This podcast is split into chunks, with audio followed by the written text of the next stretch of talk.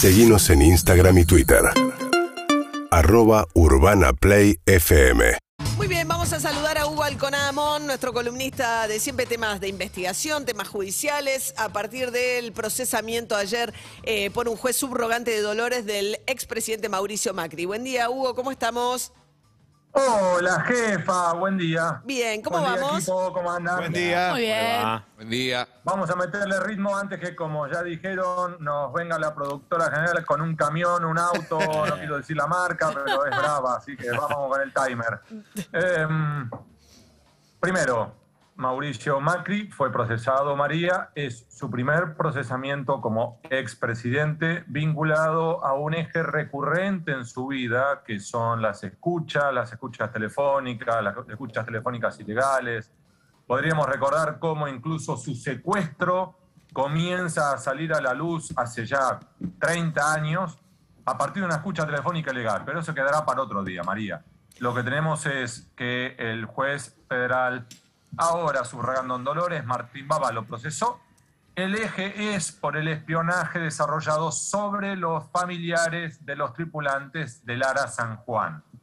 Lo que sostiene es que se desarrolló eh, un espionaje que el propio Mauricio Macri, número uno, consintió, es decir, que sabía que estaba ocurriendo, y número dos, que utilizó esa información proveniente de las escuchas ilegales para tomar decisiones. Obviamente, esto comienza en los días posteriores a la desaparición del submarino, estamos hablando de allá de 15 de noviembre de 2017, y que continuó todo este proceso de espionaje ilegal por lo menos hasta que apareció el submarino en el lecho del mar allá por diciembre de 2018. Lo interesante acá, María, un par de ejes. El primero, nadie puso en duda que haya ocurrido el espionaje. Número dos, nadie cuestionó que haya sido ilegal. Acá la discusión era si en realidad esto lo había ordenado Mauricio Macri o si esto, como estaba la duda en Loma de Zamora, tomó la decisión algún estamento inferior sin que los de arriba lo supieran, que también está en duda en Lomas de Zamora. A su vez, ¿qué concluye el juez Baba María? Es que hay una, por lo menos, notable correlación entre las tareas de espionaje y las reuniones de Mauricio Macri con los familiares de los tripulantes del Lara San Juan. Es decir, cada vez que Mauricio Macri estaba por reunirse con los familiares, se producía el espionaje. Y que además el espionaje estaba centrado en tratar de determinar qué podía reclamarle el grupo de familiares y qué tipo de manifestaciones podían desarrollarse mientras que él iba a reunirse, si, podían cortar las calles, si podían hacer algo. Claro, era un Es decir, que momento... había una notable sintonía entre Claro. las reuniones y los familiares. Perdón, Hugo, no, era un momento delicado porque no se pierde el Ara San Juan, se pierde contacto, salen a buscarlo, digamos, en un momento de alta convulsión política alrededor de qué había pasado con el, con el submarino, de quién era la responsabilidad, en todo caso, por haber lanzado ¿no? Eh, un submarino que no estaba en condiciones, evidentemente, y que le costó la vida de sus tripulantes. En ese contexto, claro, la idea era prevenirlo a Macri, aún violando la ley de seguridad interior, ¿no? que prohíbe hacer espionaje sobre asuntos de cuestiones internas, decirle, mira, te vas a sentar con Mengana, Mengana tiene tal actitud, opina tal cosa, es tal persona, etcétera, ¿no? Como le preparaban como un brief de aquellas personas con las que él se iba a reunir para que él estuviese prevenido.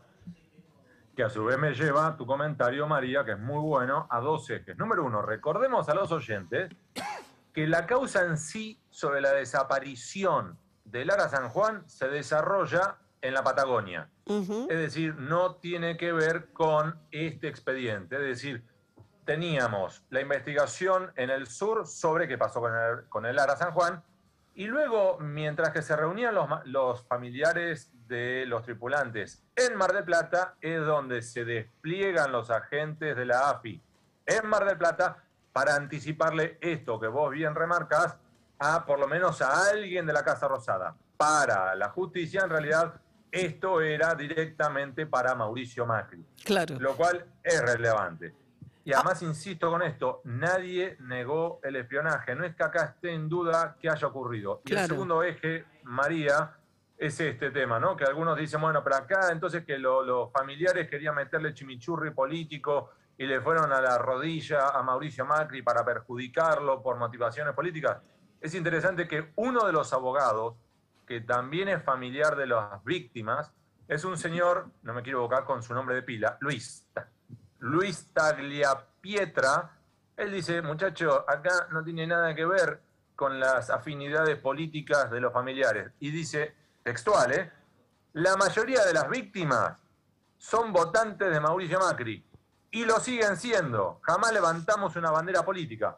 Con lo cual acá invito también a los oyentes a decir, a ver, separemos lo que puede llegar a ser las derivaciones políticas de las decisiones judiciales y a su vez la investigación en sí, que es algo parecido a lo que ha pasado en Loma de Zamora. Eh, ¿Cuál sería la condena, en todo caso, para si Macri fuese condenado en esta causa? ¿Es ¿No es una causa de cárcel para Macri?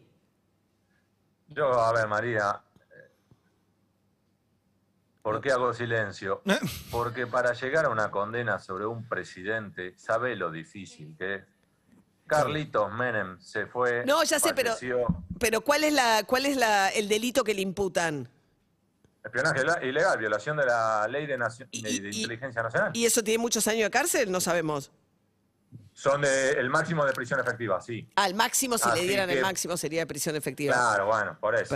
Entonces acá, de todos modos, recordemos que acá las investigaciones sensibles tienen como mínimo, María. 10 años. Un promedio de desarrollo de entre 10 y 12 años. Sí, claro. Con lo cual acá hay que hacerse la idea que este va a ser un largo recorrido, que a su vez hay que ver, ahora vienen todas las apelaciones, el expresidente Mauricio Macri eh, la defensa ya ha dicho que va a apelar, así que ahora empezará todo un derrotero largo. Sí, una prueba más, como decís vos, ¿no, Hugo? Antes que nos eche majo, ¿no? De las actividades de la AFI durante el gobierno de Mauricio Macri. Hay otras causas judiciales que muestran, el, de la que vos fuiste víctima también, espionajes a periodistas, opositores. O sea, que Gustavo Arribas, que la AFI no hizo lo que tenía, eh, incumplió la ley de seguridad interior durante el gobierno de Macri, me parece que está bastante claro a esta altura. ¿Cuánto sabía Macri? ¿Cuánto autorizó? Bueno, eso es materia de discusión todavía. Cierro con esto, María. En esa línea, acá la discusión no es si ocurrió el espionaje ilegal. Número uno, porque nadie lo discutió en Mar del Plata. Número dos, porque está aprobado en Loma de Zamora. La discusión acá es quién lo ordenó y una, más allá de quién lo haya ordenado, cuán arriba, arriba llegó el manejo y utilización de esa información. ¿La ordenaron desde la AFI para utilizarla desde la AFI o la ordenaron desde la AFI para que la utilicen en Casa Rosada o incluso la ordenaron de Casa Rosada para utilizarla desde Casa Rosada? Esa es la pregunta que hay que responder. Hugo Alconadamo, muchas gracias. ¿eh? Urbana Play, fm.com